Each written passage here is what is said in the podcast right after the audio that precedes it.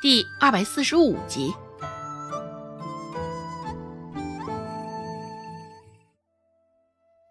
想到这儿，周芷开口问道：“嗯，大姐，这是出了什么事儿了吗？”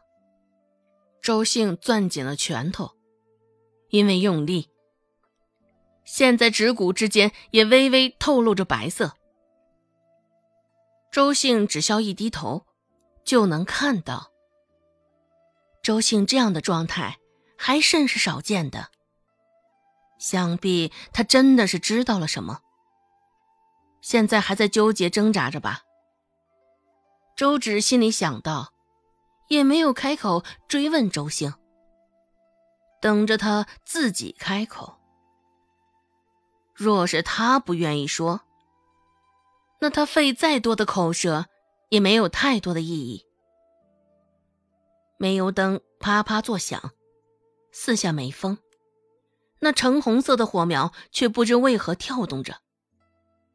眼前的光线也随之忽明忽暗的，两个人半隐在昏暗之中，一时之间都没有开口说话。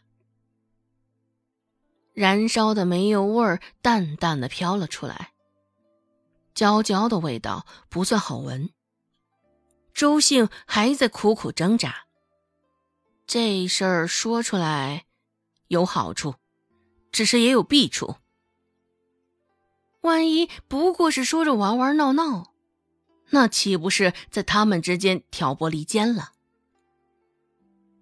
周兴深呼吸一口，良久，对上周芷的眼神，小心翼翼的开口问道：“二妹。”你觉得咱们小姑母如何？周芷那颗玲珑心，她这般出口，也七七八八猜到了许多。这事儿啊，铁定与周有巧沾上了关系，指不定又有什么幺蛾子了。想到前一刻罗氏才刚说的话，凑到周兴的耳边。周芷压低了声音说道：“我觉得小姑母不是个真心教育的。刚刚娘跟我说，小姑母出言警告她，当心着肚子里的孩子呢。小姑母竟然这般，对他们这个小姑母，周兴更加的不喜了。索性一咬牙。”也将之前听到的事儿告诉了周芷。二妹，你也得当心着咱们小姑母，还有奶。上回我听到她撺掇着奶，要将你卖给牙婆子换钱呢。去他娘的挑拨离间！现在还是好好保住二妹要紧。周兴心里想到。周芷竟也不知道。周有巧的如意算盘竟是如此。不过也好，周有巧在周家也待不上几天了，可不得赶紧跳出来闹出点事儿。这段时间，还真的好好盯着周有巧才行。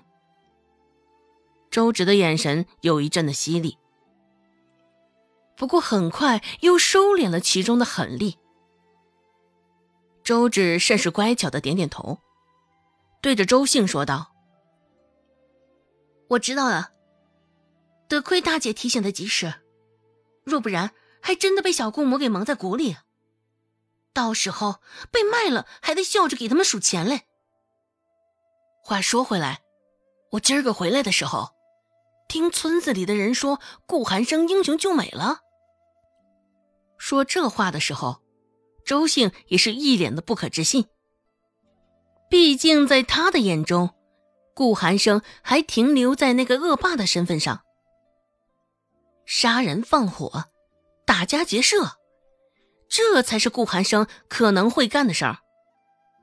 英雄救美，与顾寒生应该是八竿子打不着吧？虽说周芷与顾寒生最近保持着每日都会见面的状态。只是也不过是饭桌上而已。两个人见是见了，一天也不会说上超过十句话。顾寒生英雄救美的事迹，周芷也没有听说过呀。只是按照顾寒生那凉薄的性子，大抵也不会做出这样的事儿吧。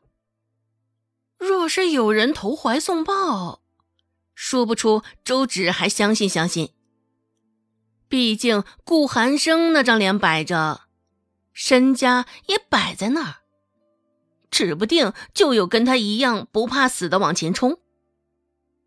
周芷摇了摇头，诚实道：“不清楚。”这可是将周姓又给急坏了。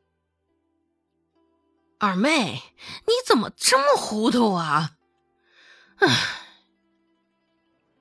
说到最后，周兴还似是怒气不争一般，重重的叹了口气。这倒是让周芷有些摸不着头脑了。周芷摸了摸鼻子，问道：“嗯，大姐，你这是怎么了？”周兴缓了缓，清了清嗓子，这才继续开口说道：“你还喜欢顾寒生吗？”若是那被救的人假借此机会要以身相许给顾寒生呢？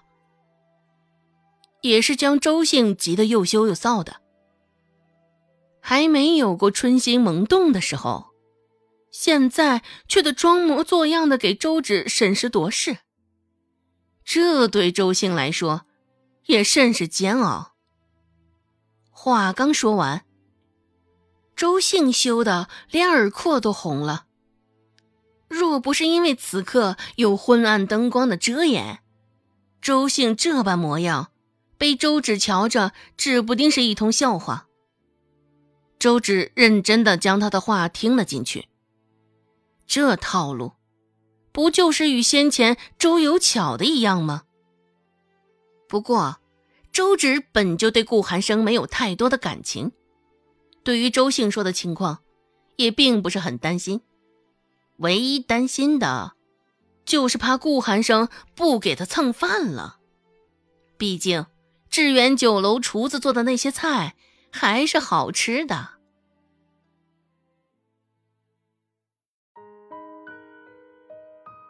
本集播讲完毕，感谢您的收听。感兴趣，别忘了加个关注，我在下集等你哦。